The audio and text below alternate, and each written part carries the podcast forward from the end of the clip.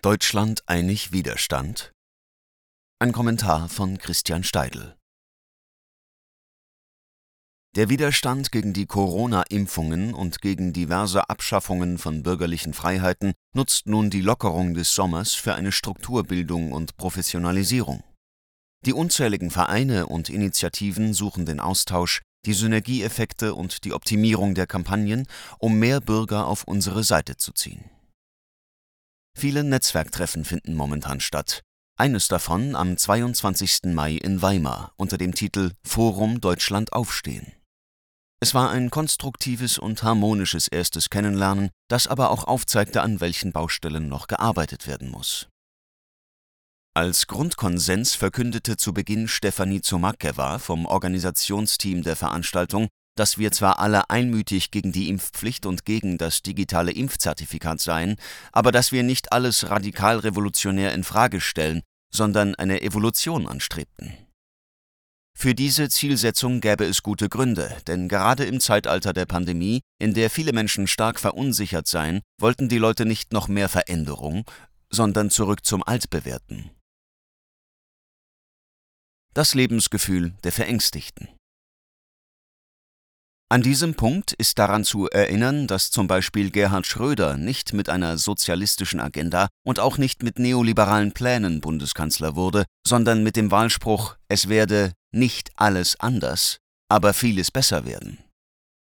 So romantisch nämlich die Vorstellung von einer gemeinwohlorientierten Wirtschaft sein mag, viele Menschen haben die vermutlich nicht ganz unberechtigte Sorge, dass das vermutlich nur in der Theorie super funktioniert.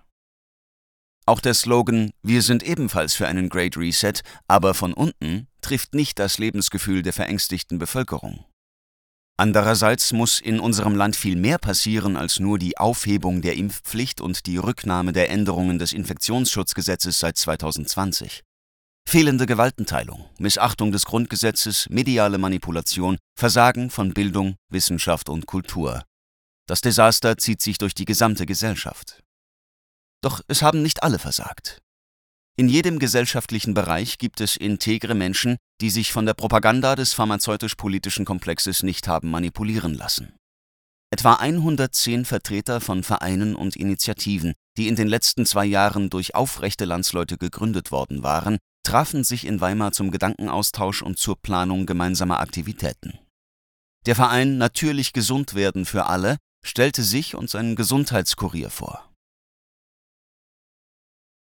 Freiheitsfest mit Pastor Gauck. Der Corona-Widerstand aus der Pfalz lud für den 28. Mai zum Hambacher Fest auf dem Hambacher Schloss in Neustadt an der Weinstraße ein. Als Erkennungszeichen sollten alle Corona-Maßnahmenkritiker weiß gekleidet kommen. Gut 3000 Bürgerinnen und Bürger folgten dem Aufruf und erreichten trotz mannigfaltiger rechtswidriger Schikanen der Polizei das Schloss. Das allenfalls einem Polizeistaat würdige Agieren der willfährigen Ordnungshüter ließ die Protestierenden schließlich erst gegen 17 Uhr zum Schloss. Zu einem Zeitpunkt also, als das offizielle Programm inklusive Podiumsdiskussion zum Thema Freiheit schon vorüber und die handverlesenen, sich selbst feiernden Repräsentanten der politischen Klasse in ihren steuerfinanzierten Limousinen eilig das Weite gesucht hatten die Aktion Leuchtturm ARD will mit einem Beitragsstopp Meinungspluralität bei ARD und ZDF erzwingen.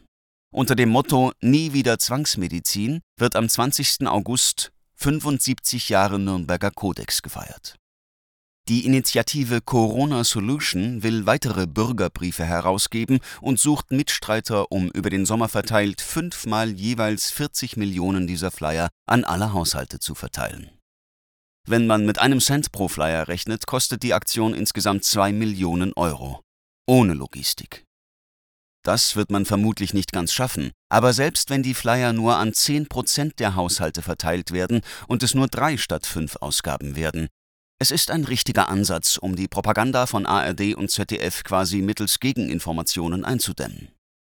Die Flyer könnten zumindest die Leute, die durch das Thema Impfschäden nachdenklich geworden sind, aber bisher den Corona-Ausschuss, Boris Reitschuster, Kaiser TV und die vielen anderen freien Journalisten noch nicht kennen, mit Informationen versorgen und anregen, sich im Internet weitere Quellen zu erschließen.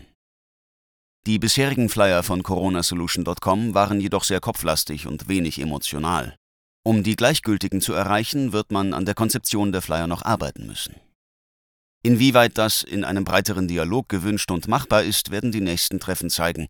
In vier Wochen wurde das erste Folgetreffen angekündigt. Die Teilnehmer von Weimar vernetzten sich zunächst über eine Telegram-Gruppe.